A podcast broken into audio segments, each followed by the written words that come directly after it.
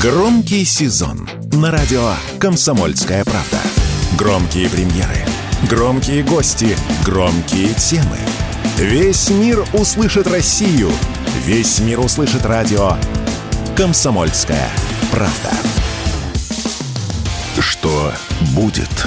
Честный взгляд на 5 сентября. Утро доброе! В студии «Комсомольской правды» что будет? Как я вам обещал, сюрприз. У нас сегодня такой состав. Представьте себе, что будет, если э, в одном составе свести московская ЦСКА и Рижская «Динамо». И правильно, это будет Игорь Виттель, то бишь я, и Михаил Шахназаров, барабанная дробь. Да, Все... пара защитников, Виттель Шахназаров, можно сказать, выражаясь языком Пара защитников. Пара защитников. Пара да. защитников, в смысле, как паралимпийцы? Нет, пара, пара защитников, два. Ты же по-русски... Абидыви, как латыши говорят, оба два, понимаешь? Об, оба два защитника оба два. Родины. Где да. были оба два защитника? Ну что? Ну, подожди, давай напомню, что трансляции, трансляции так. идут везде. А, заходите, ежели э, не знаете, где нажать на ссылочку в э, канал Шахназар. Кстати, как у тебя канал называется сейчас? Иху Москвы подпиши. Иху Москвы, да, с двумя и. Москвы. Иху ну Москвы. и, конечно, на абзац надо подписаться. Да, на абзац, канал. да, обязательно Виталь Реальность, ну, либо телеграм-канал Комсом... «Радио Комсомольская правда». Не забывайте подписываться, ставить везде нам лайки, и там же найдете ссылочки «Маэстро отбивочку». Что будет? Но... Игореша, а ты скромный, у тебя канал называется «Витель реальность». Это, вообще, это от, пошло от названия передачи, которая когда-то еще была на каком-то телевидении. Так просто... должно же называться, как все это действо. «Витель нереальность». Нереальность, ты конечно. Нереально крутой Игорь Витель. Давай, проснись, бабье лето на носу. Да. А, все... Какие, ну, какое баба, такое и лето. Какое Холодно баб... с утра. Нет, насчет баб не надо. Женщина... Короче, так. короче, э, к Путину приехал Эрдоган. А, видел при... вчера ты кадры, это вы мне даже картеч переслали, как едет, так красиво. Красиво по Сочи. Да, по Сочи мне друг переслал. Короче, Склифосовский. Ну, а, у меня есть, такая, э, есть такое ощущение, э, что получилось как в старом анекдоте, ты знаешь, Маш, по-моему, он обиделся. То есть Эрдоган, кажется, а, не очень обрадовался тому, что за общими словами, а типа, смотрите, ребятки, а мы теперь друзья навеки, мы тут Акую строим, то бишь АЭС в Турции, еще одну будем строить в следующем году, в Синопе, по-моему, там собираются что-то строить, и вообще все хорошо, и даже зерно продадим, но не считайте это возобновлением зерновой зерновой сделки. Это такая альтернатива, а не Нет, замена. Это, это как бы вам такие небольшие отступные, да, ребят, чтобы вы себя не чувствовали совсем уж такими обиженными. Вот вам э, за зерно, за эти. Вы получите долешник какой-то, выражаясь 90-ми, о которых мы сейчас с тобой говорили. И все, на мой взгляд, это выглядело так. Безусловно, ни о чем не договорились. Сейчас появились какие-то конспирологические версии, якобы были подготовлены документы Москвой которые уже были акцептованы в Турции и партнерами а, турецкими, но не нашими. Но в последний момент мы поменяли правила игры. Вот в это я не верю. Я думаю, что это вранье полное. Вранье полное. Но а... это сейчас, э, как принято говорить, не знаю почему, педалируют или самокатируют, там, я не знаю, вот эту версию. Не верю я в эту версию. А я думаю, что на самом деле а, нам стоит сейчас внимание обратить, э, больше внимания обратить на Эрнагада, потому что он в ближайшее время станет нашим худшим врагом, я думаю.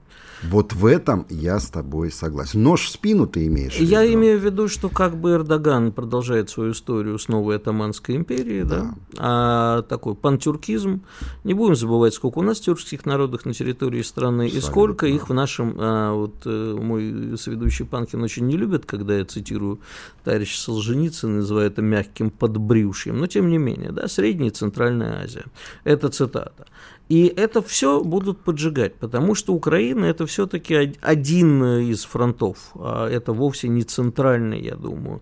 И этот фронт сейчас будут потихонечку сворачивать и скажут, товарищ Эрдоган, да. вот нам сейчас не до Украины, а ты тут займись, у тебя же тут были такие замечательные а, интересы. Я так думаю, что на днях прозвучавшее заявление Николя Пашиняна, которые сказали, что Россия хочет уходить с нашей территории, оно тоже прозвучало далеко не случайно, потому что Армения в этой игре вполне может стать разменной картой по той простой причине, что там стоят наши миротворцы. А Пашинян сейчас начинает давить на то, что якобы наши миротворцы российские не выполняют свои функции. И вот здесь Армения при помощи Азербайджана и Турции может стать вполне разменной картой. Может Ну, такой там- болевой точкой Там стать. не только миротворцы, там, во-первых, стоит Воинская наша, часть, э, да. во-первых, стоит у нас даже не воинская часть, у нас там армия, по-моему, стоит. Ну нет, воинская все-таки ж не армия, там э, Э, На самой территории Армении. самой А ми- миротворцы в Арцахе стоят, да, действительно, Да. э, по полной программе. Ну, так, для тех, кто меня все время за это дергает, Нагорный Карабах, Арцах, называйте как вам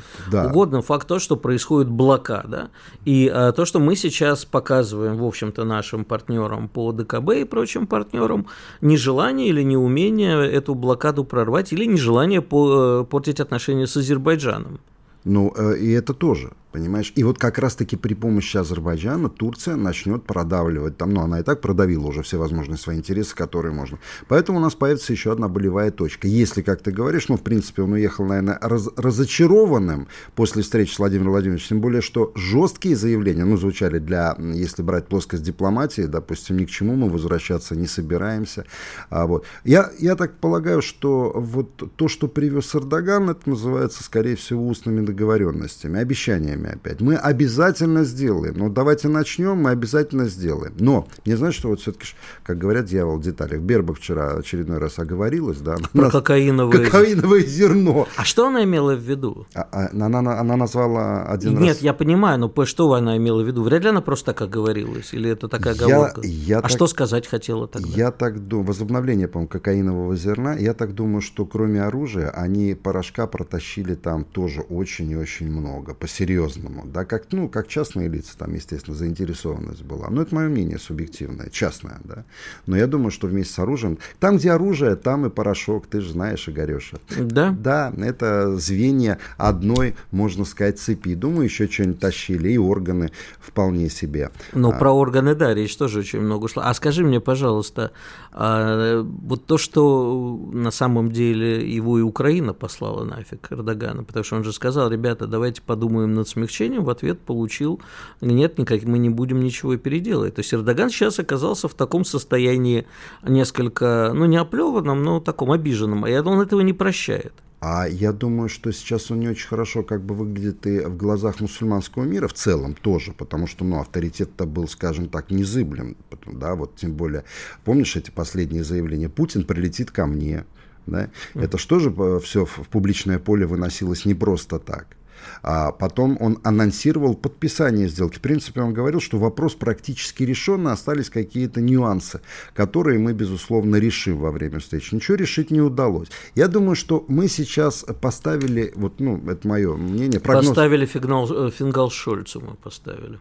Вообще это уникальная история, конечно. Уже конспирологические версии пошли. Какие, кстати? А ну, якобы... Ну, давай договорим про Турцию. Да, про. Турцию я думаю, что мы поставили просто эту ситуацию на такую долгую, а, в, некотором, а, в некоторой степени унизительную паузу для Эрдогана, для ООН. Ну, я эту организацию вот просто Распустить. Распустить. Я давно призыв, Абсолют, распустить абсолют. У меня- Бессмысленная организация. Бессмысленно. 82 год. Ты же помнишь ирано-иракский Да, конфликт? конечно. Они урегулировали его. На этом, в принципе, функции этой организации завершились. Особенно после пробирки ее можно было сразу дезинфицировать и закрывать. Пробирку Напомним нашим Пауэлла, зрителям, да. которые не знают, о чем идет речь, слушателям, точнее, это пробирка Колина Пауэлла, Пауэлла, да. которую он тряс э, в, э, с трибуны ООН и говорил, что вот химоружие в Ираке, Ирак готовит еще более страшное оружие, Ирак надо это самое приструнить. Не, ну американцы при помощи этой организации, они пытаются как-то э, держать свой авторитет в мире. Вот у нас находится организация. Организация решала, так сказать, вы платите нам свои взносы, мы им предоставляем, значит, возможность вещать на весь мир. О чем? Да ни о чем. Не, вот по- если взять украинские а, сейчас специальную военную операцию, конфликт на Украине, они хоть что-нибудь сделали? Ничего абсолютно. Кроме заявлений. А это очень удобно. За такие бабло, за такие Конечно. деньги вы хотите выражать глубокую озабоченность. Вот, вот. Поэтому, да, ситуацию Эрдогана... Но в любом случае не работают институты. А что вместо них тогда? Ну, давай распустим ООН, я даже за.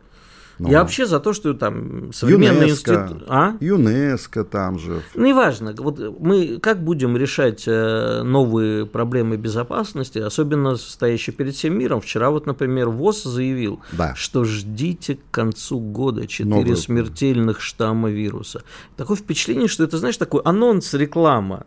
Не так переключайтесь, да, 4 новых штамма вируса вы увидите в конце этого да. года. Это сигнал в Биг Фарме ребята, начинайте выпускать новые вакцины, которые мы вам уже, в принципе, да, команду дали. Вы же знаете, какие будут а вирусы. Начинайте. Это реклама, ребята.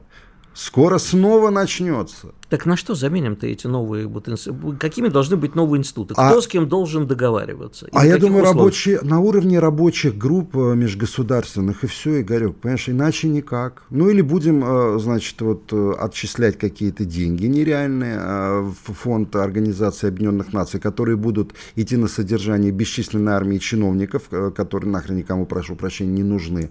И все.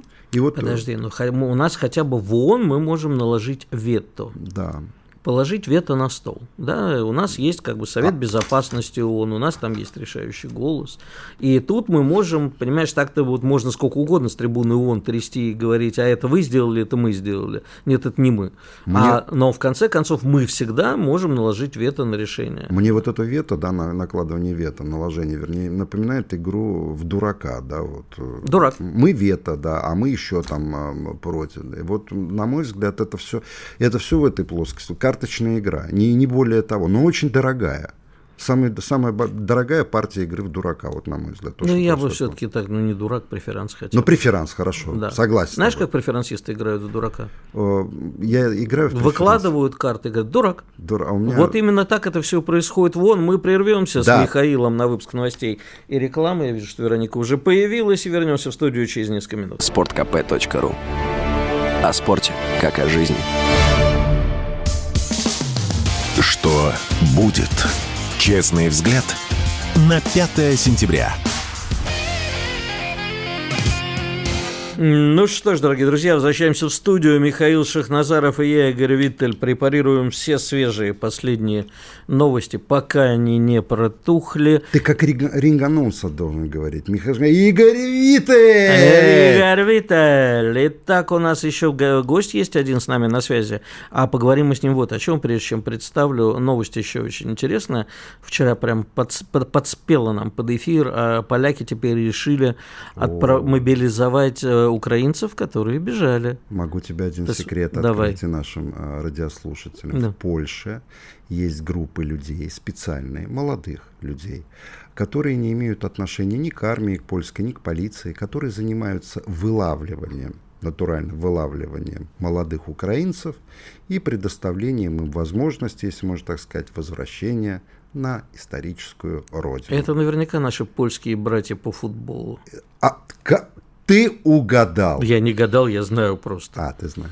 Я просто нет, то есть я догадать нечего, потому что я э, мы как раз с Димой Лекухом недавно беседовали. Так. И это вот э, у Польши разный народ есть. Есть наши футбольные да. братья-хулиганы, которые, да. значит, вполне пророссийские части бывают настроены и уж всяко противоукраинские. Но поговорим об этом с Константином Кныриком, руководителем информагентства Ньюсфронт. Константин, здравствуйте. Доброе утро. Да. Ну, раска... расскажите сначала, прежде чем поговорим о том, что происходит на фронте, о том, что происходит близко к фронту. Вот что вы думаете по поводу этой истории? Удастся ли польским нашим товарищам а, выгнать украинцев обратно в объятия э, военкомов?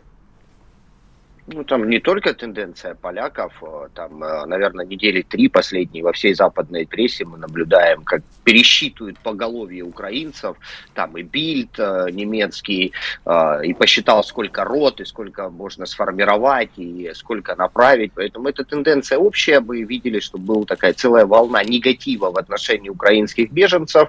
И помимо э, отправки фактической их, да, там на линию фронта, когда публично об этом говорится, что вот мы будем депортировать тех, кто сбежал от мобилизации. Есть же еще иные механизмы, которые применяются. Э, нет-нет, да пособия поурезали, они ездили за пособиями. Более того, как бы создали образ для украинцев, что это жулики, которые колесят по всей Европе э, и оформляют эти пособия в разных что странах. Что значит это создали было... образ, простите, Константин, а что это не так на самом деле? Ну, знаете, а, когда а, вынужденно а, люди покинули свои дома, ведь давайте говорить объективно, те, кто сбежал с территории Украины, это была единственная, наверное, форма протеста против войны, да? потому что не так просто собрать чемоданы, покинуть дом, как бы и так далее. Да, среди них в любом случае есть жулики, да, но какое-то время я здесь говорю про инструментарий информационный, когда там на протяжении года этого не замечали, а потом вдруг оп, и вся западная Нет, пресса да, давайте это тогда все о тер... Давайте о терминах договоримся. Дети, женщины, старики, которые оказались а, на территории, где действительно идут боевые действия, это, безусловно, беженцы. Варианта нет, как говорят. Ну, таких много. Игорь. Таких много, таких много. Таких милли... много. Не один миллион. Да. Согласен. А, и называть их жуликами у меня язык не повернется. Но извините, пожалуйста, а нахрена, а, опять-таки, пользуясь терминологией моего дорогого соведущего, так, Польша будет платить... Польша будет платить а, пособие людям в возрасте от 18 до 55 здоровым мужчинам. Вот зачем это Польша? И не только Польша. Да, ну я просто про Польшу, да, я, да. я поскольку польский более-менее знаю, я чаще читаю польскую прессу. И э, такие, правая часть польской прессы в, все время в недоумении. Да, извините, Константин, да. Пункта, да. А нахрена они все это время это делали, выражаясь вашей терминологией, да? То есть на протяжении года никто же не замечал, что они призывного возраста. И э, я подвожу к тому, что э, то, что сейчас происходит в, с этой истерикой э, и э, больных, э, хромых э, и всех подряд грести на Украине и плавно-плавно выдавать их с европейского континента, да, там, собственно говоря, это э, прямой результат и итог контрнаступа. То есть э, для продолжения проекта Украина и для его долгосрочности иных ресурсов и резервов уже нет. Поэтому да, они вот резко сейчас прозрели, я только исключительно об этом. Но есть и другой инструментарий. Они начали закрывать центры приема беженцев. Да, и это да. касается не только там 18-50 и мужики. То есть э, неожиданно в один момент вот в Польше конкретно там размещалось 325 человек. Да? А, они а, оп, и в один момент остались на улице. То есть будет создаваться, на мой взгляд, еще Тысяч, и ситуация... видимо, человек. Тысяч, не, не человек. Нет, нет, нет, нет, нет, небольшой центр, 325, а. конкретный центр размещения беженцев, а. да, то есть конкретное здание с койками, с а, питанием, с процессом а, размещения, да. И вот неожиданно этим людям объявили, все, он закрывается, без предупреждений, без объяснений причин. И я думаю, что это тоже будет в определенной мере тенденция, при которой будут создаваться условия, что э, часть из них будет вынуждены возвращаться. А э, я не удивлюсь, что не за горами... Кто-то остался, потому и... как... Да-да-да. Потому как в некоторых да, странах просто... 17-летние и женщины. Ну, допустим, многие специалисты останутся, а, потому как в некоторых странах, допустим, тех же лимитров, нет врачей и украинские, значит, беженцы, они работают, ну, имеющие медицинское образование, они работают врачами, оказывают вот а, помощь местному населению. А так, да, все поедут назад, потому что сокращение э, финансирования очень масштабное на содержание. Денег нет, у многих, и у Евросоюза денег нет, потому что они понимают, что это игра в долгую.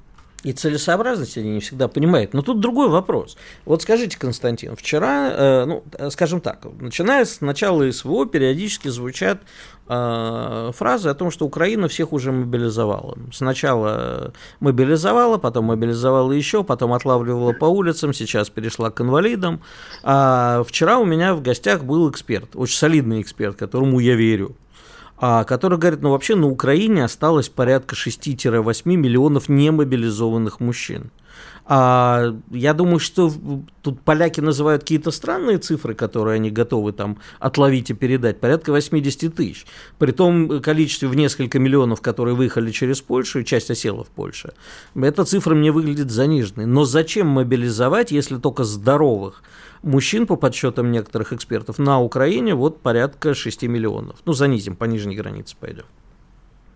Да нет, я думаю, что это э, сильно завышенные цифры, и э, тут еще все-таки есть э, ряд моментов, связанных с тем, что их и отловить-то не так просто. Да?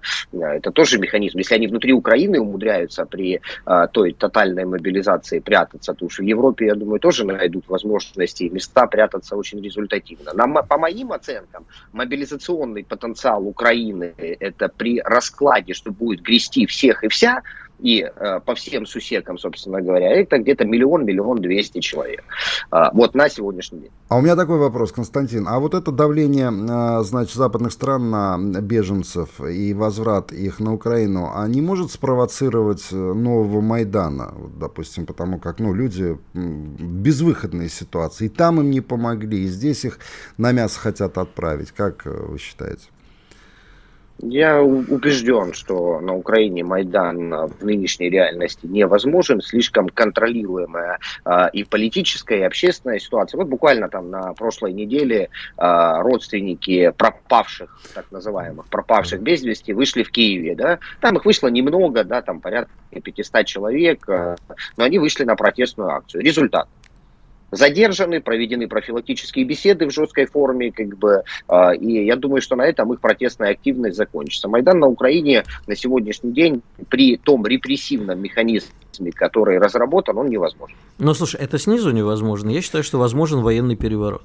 Да, Я ну... считаю, что те люди, которые недовольны тем, как идет э, война, недовольны, недовольны Зеленским, и у которых свои интересы, как всегда, есть... Олигархи. И а, нет, я думаю, что военные. военные? В олигархи это что? Ну, Бенни уже посадили. Ну, ну Бенни есть один, Ренат. Ну, да, ну, Рената еще. Нет, я думаю, что есть люди, которые, во-первых, тоже не прочь погреть руки на войне а и на западной помощи, и э, люди недовольны тем, как Зеленский и его военное окружение ведет войну. И, скорее всего, это будет инициировано с Запада, да, военный перевод? Или ты думаешь, Например. Они... Да.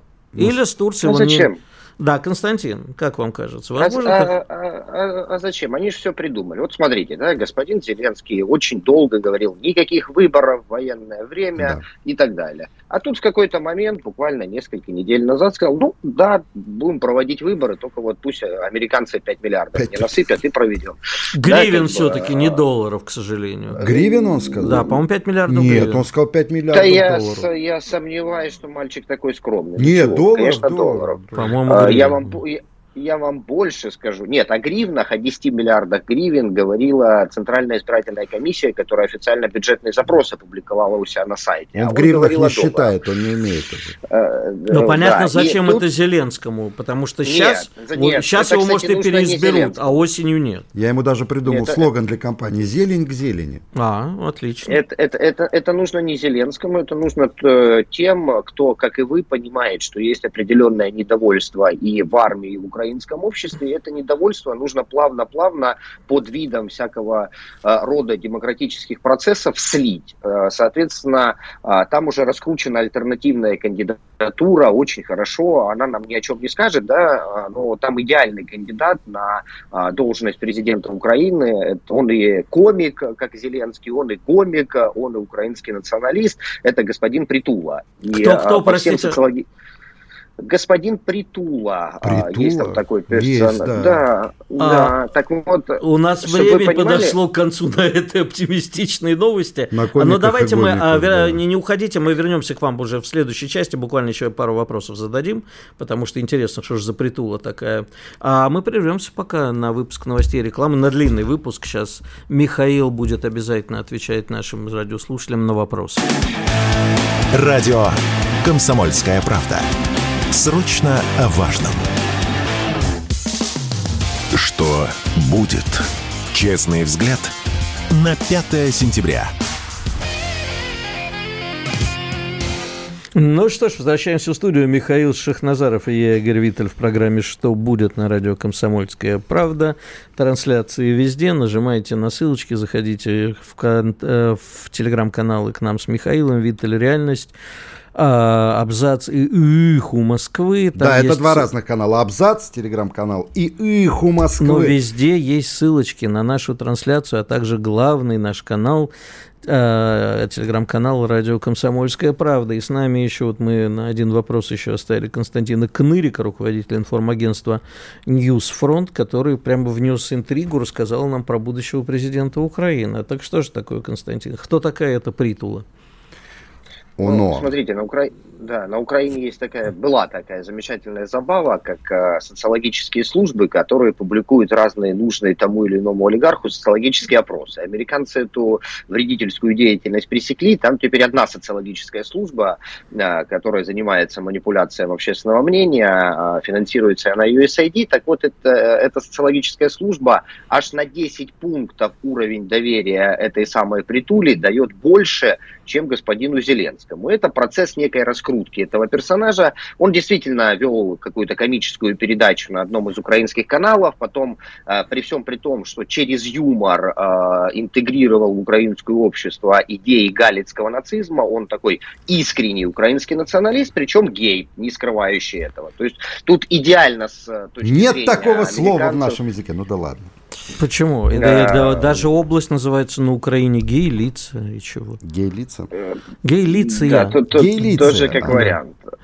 А... Он сейчас Э, депутат, э, он сейчас там Понятно. собирает всякого рода сборы. Э, ну, то есть персонаж, да, персонаж, которому стоит присмотреться, потому что носители идей галицкого нацизма на Украине никогда законным путем не побеждали. Мы это знаем. Да? То есть первый Майдан, революция, второй Майдан. А, а для американцев крайне важно носителя именно этих идей, не скрывающего, не обманывающего, как Зеленского, не разговаривающего на русском языке. Важно привести неким электоральным путем к власти власти. Спасибо большое. Константин Кнырик был с Вообще, нами, да, руководитель спасибо. информагентства Ньюсфронт. Символичная фамилия Притула. Можно к тебе притулиться? Ну, конечно же, можно. Да, так, ты давай Притула. без этого. У нас это запрещено. А с нами на связи еще один гость. Давайте сейчас дадим отбивочку, чтобы проанонсировать нового гостя. Что будет? Наш дорогой и любимый гость, страшно сказать, аж ветеран армии США, танкист Станислав Крапивник, автор телеграм-канала «Стас туда и обратно». Туда и обратно. Станислав, здравствуйте. Доброе утро. Здравствуйте, доброе утро. Ну, хотелось бы с вами поговорить о неких военных новостях. Мы вообще так уже привычно, настолько привыкли к тому, что всюду летают беспилотники и что-нибудь каждую ночь заходят на Крым, что мы даже уже перестали как о прогнозе погоды. Ну, летают и летают. А на самом деле вроде как стали более успешно уничтожать, да и, в общем, а, как я понимаю, у нас хорошо идет с уничтожением э, попыток десантироваться в Черном море. Как вы видите вот ближайшее развитие ситуации? Ну, Черное море это, конечно, такой символический э, э, десант, который украинцы посылают. Ну, людей посылают на убой. А, это, так, такое дело. Там шанса никакого нет. Диверсантной группы, которая приземляется на Э, полуострове, ну, на самом крае полуострова они далеко не, не доходят. Как э, смотрел интервью с одним э, пленным, он говорит, ну, они все, всех сажают на наркотики, э, на мефамфетамин, так что так много, можно людей посылать, они не чувствуют страх и едут на свой бой ну, чтобы флаг хотя бы поставить и такой пиар раскрутить. То есть вот что Бернбок а, имела ну, в виду на самом деле. Нет, это дорогие наркотики, дорогой наркотик кокаин. Они сажают давай... на амфетамин.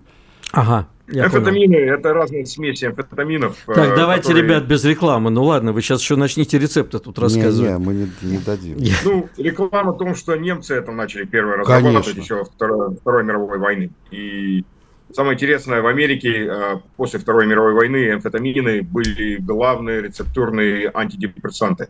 Пока не поняли то, что оно еще создает паранойя постоянная, навсегда.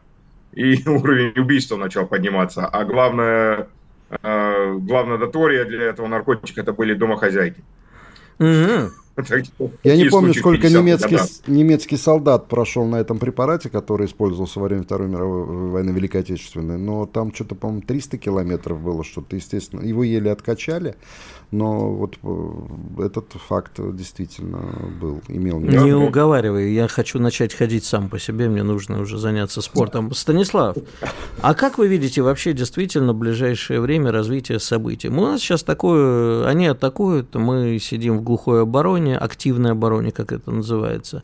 Но ведь этого мало для того, чтобы мы достигли своих целей. Вы видите изменения стратегии с нашей, да и с их стороны в ближайшее время? Или это не, нет нужды нам в этом? Сидим и сидим. С их стороны задача это, чтобы мы не наступали. Глупо, тупо, вот это их задача. Бросать э, мясные штурмы. Ну, на юге они еще как-то немножечко двигаются вперед а при огромной цене. Ну, конечно, даже если они прорвались, э, а первая линия часто сделана, чтобы она прорвалась. А противник проходит э, серую зону, что взяло ему три месяца дойти до первой, первой линии. Первая линия сделана именно, чтобы в специфических местах противник прорывался и, доходя до второй линии, попадал в окружение. Ну, и это такая активная оборона и потом быть э, уничтожен. Станислав, а такой Вряд вопрос... Ли они... А такой... Ну, да, я слушаю. Такой вопрос. Э, ну, есть мнение, но оно обосновано, погодные условия, что в октябре фронт встанет. Да? да. А, вот как вы считаете, ну, встал фронт, и дальнейшее развитие событий каково? Ну, дальнейшее событие развития, если слушать э, Запад, это в весне новое наступление. А, Их задача, конечно, сейчас, э, чтобы сдержать вот э, Россию от наступления, любого крупного наступления, тем, что они сами не уходят с наступления. Да, это избыточно, они уничтожают свое население.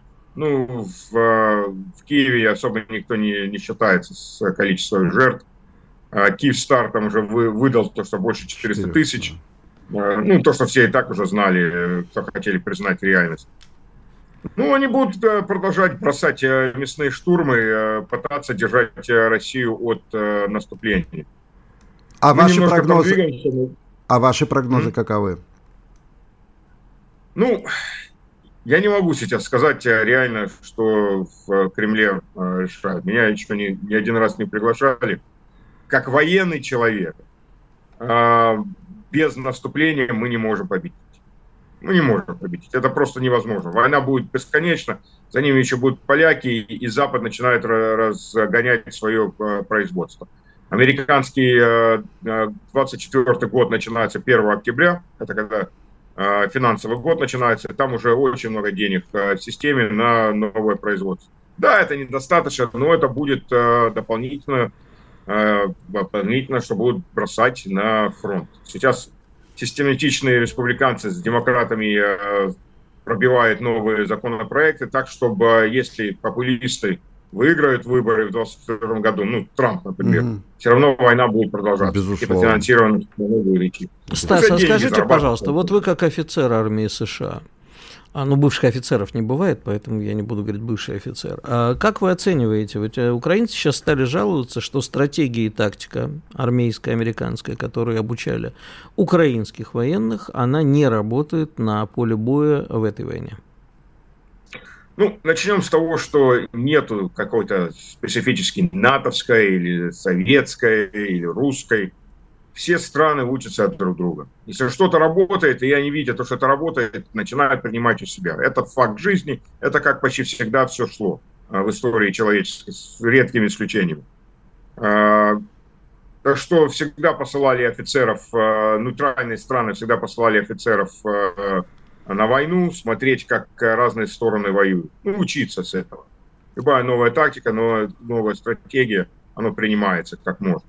А вот такой... а, то, что украинцы принимали э, стандарты про прорыва обороны, ну, это даже не... Это, это, это бледнее, бледная тень того, что должно было быть сделано. Так что реально у них тоже оборудования не было достаточно. Ну, через такую линию обороны, как они пытались прорваться, нигде они не атаковали с, э, силой больше, чем одного батальона. А на такой прорыв нужно минимально фронт э, одной дивизии, и еще второй, третий эшелон еще одну-две дивизии. На достаточно узком фронте, где-то километров 50 в ширине. Дивизия, две бригады вперед, в каждой одна бригада в резерв, это первый эшелон. Это лучшие части должны двигаться в бой, которые будут потери, потери нести от 30 до 70 процентов в Это для прорыва первой линии обороны. Понятно. И там еще много вещей, которые должны случиться. Спас... А, Станислав, а такой вопрос, значит, у нас время заканчивается. Как вы думаете, число наемников уменьшится в составе украинской армии после вот э, тех э, неудач, которые она терпит? А, нет, я не думаю, оно уменьшится, просто другие наемники. И вот сейчас набирают, э, активно набирают наемников именно, никаких там диалогов или каких-то там компаний, крупно набирают наемников из Колумбии. А, то самое наемники э, в Йемен. Понятно, да. Ну, в Колумбии, где доллар, это доллар. Понятно. А на этом э, да. мы прервемся на выпуск новостей и рекламы. Спасибо. Напомним, что с нами был автор телеграм-канала «Стас туда и обратно» Станислав Крапивник. И мы вернемся через несколько минут в студию. Оставайтесь с нами. Да. Громкий сезон на радио «Комсомольская правда». Весь мир услышит Россию. Весь мир услышит радио «Комсомольская правда». Что будет? Честный взгляд на 5 сентября. Ну что ж, мы вновь в студии. Михаил Шахназаров и я, Игорь Виттель. Решаем глобальные мировые проблемы, беседуем о самых насущных проблемах современности. А в это время нам в чате задают вопрос, просто вот омерзительный, я считаю, вопрос. Кто круче, Акбарс или ЦСКА? Ну-ну-ну. Динамо Рига. Нет, а ну Динамо Рига нет, ты в курсе вообще? Я знаю, я просто хотел... Я же не буду тут кричалки ЦСКА исполнять в аудиторию. А тоже можно же. Забанят потом Роскомнадзор за все Акбарса девиз как был? Зинатулlah Хайдарович Беллидину говорил, без Булдарабес. Без Булдарамис. Ну да, вот, вот, нет, я с уважением отношусь и к Беллидинову, и к Татарстану. Кумир, неважно. кумир мой. А вот как ты относишься к тому... Э... Да. Подожди, ну мы с тобой ровесники, да, там у нас год, по-моему, разница. Да. А ты в школе НВП у вас было? Ну, естественно. А что вы делали? А, автоматы собирали, а, изучали вот эти вот э, лимонки, гранаты, э, значит, Но ну, химзащита, целом... стреляли в тире, у нас да, тир было, был. Было. Причем у нас был, значит, вел Иван Сергеевич, Царство ему небесное, э, военную подготовку. Он говорит, так, он контужен был, а, девочки, значит, ложатся на, на, на маты. Я в этот момент говорил, а мальчики ложатся на девочек. За, за, за, заткнись. Знаешь, как погиб трагически мужик? Ну, нам одну версию озвучили, что разрыв сердца, а он влюбился в молодую студентку, и в гараже они в машине решили заняться этим и оставили движок включенным. Да, бывают такие да, случаи. Осторожнее, товарищи. Да. А вот, кстати, кстати, слушай, э, тут ну, не до смеха, но на самом деле, к чему я тебя спросил, я что положительно к внедрению начальной э, военной подготовки в школах относится 78% россиян. Скажи, пожалуйста, а вот как ты себе видишь, э, я-то за, да, но только не, на, не начальной военной подготовки, а вот общего курса вот а, тактической медицины, вот. действительно и военной подготовки, но только нормальной. Да, конечно, это положительный момент, что умеешь разбирать, как и я, автомат Калашника, да. и даже, наверное, так же, как и я, хорошо стреляешь. Но это всего мало. А, я а, хорошо стреляю, да. Да сказал Михаил, вспоминая рижские кладбища 90-х. Не надо об этом. Так, ну... Я тоже не буду вспоминать. А, знаешь, как говорят, у каждого врача есть свое кладбище, у каждого радиоведущего наверняка есть. Зачем ты У каждого радиоведущего из 90-х. Палим контору, да. Скажи, а как ты вот считаешь, что с одной стороны сразу, да, с одной стороны положительно, с другой стороны говорят, милитаризация общества, вы одеваете младенцев в военную форму. Стоп, стоп. В Америке скауты ходят дети в, также в военной форме. В, в американских магазинах продается форма для детей военная. Абсолютно э, нормально к этому люди относятся. Есть какие-то военные организации. А вот вы как э, выбор сделаете? В сторону того, что ваш ребенок, э, сын придет и скажет, знаешь, я хочу пойти в школу в юбке в этот раз, проэкспериментировать и с радужным флажком. Или то, что он скажет, а купите ко мне военную форму, мне так нравится, я похожу несколько дней. На мой взгляд, э, все-таки в этом, ну, если мальчишка, ну, кто и не играл э, в детстве в войну? Да, войнушку во дворе. Мгм. В каком из игрушечных магазинов, давайте возьмем, не продается, причем целые отделы, автоматы, пулеметы. Я не знаю, сейчас не обращал Я, внимания. я бываю в игрушечных магазинах, и я вижу вот эти вот стенды огромные. Ты Там- точно в тех игрушечных в тех, бываешь? нет, в тех игрушечных, абсолютно, в детских. Причем там, конечно, водяные пистолеты, какие-то водяные автоматы, потом появились эти патронами резиновыми, стреляют такие здоровые, забыл фир, ну, не будем рекламировать, не вспомнил. Вот, все это есть. И причем все это... э, Послушай, меня, меня сейчас Да. порвешь и ты, наверное, и наши слушатели. Я, безусловно, буду против, если, не дай бог, там мой сын придет ко мне и скажет, что он хочет в юбке и с флажком. Ну. Но бывают люди, у которых это действительно болезнь. Это не потому, что его накачали родители или он начитался этого. Он действительно себя ощущает родившимся в чужом теле. Его надо к врачу вести тогда, а не пинать его за это, потому что это Игорь, я не- доведение человека до плохого. Не, я не то имел в виду. Дело в том, что Без- в Америке учителя говорят, да, давайте-ка вот э, мы поэкспериментируем. Мы это вообще не обсуждаем, потому что это обсуждать бессмысленно, это Да, плохо. поэтому- Это как бы мы тут с тобой согласны.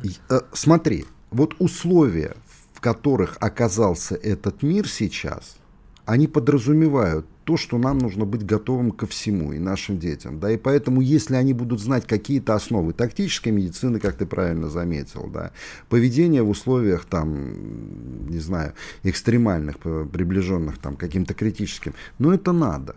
А я же не Я- буду ж идиотом кричать, конечно, все дети должны ходить на НВП там, и А так ты далее». правильно очень сказал ты насчет того, что мир сейчас находится в таком положении. Да. И вот перед Второй мировой войной, перед Великой Отечественной, мир и был в таком положении. Был ДСАФ у нас. Конечно, был. У нас э, люди готовились. Вопрос, а чё- как делать так? Ну, слушай, не, не будем лукать. 30 с лишним лет все готовились совсем к другому. Никто не думал ни про какую войну, ни про СВО, ни про что не думали. Всем, все хотели жрать и потреблять как можно больше. Абсолютно. И выросло несколько поколений потребительских. Вот как сейчас, кстати, надо же, между прочим, не только детей в школе. Да. Вот я сейчас хожу на курсы тактической медицины, периодически Да. освежаю, да.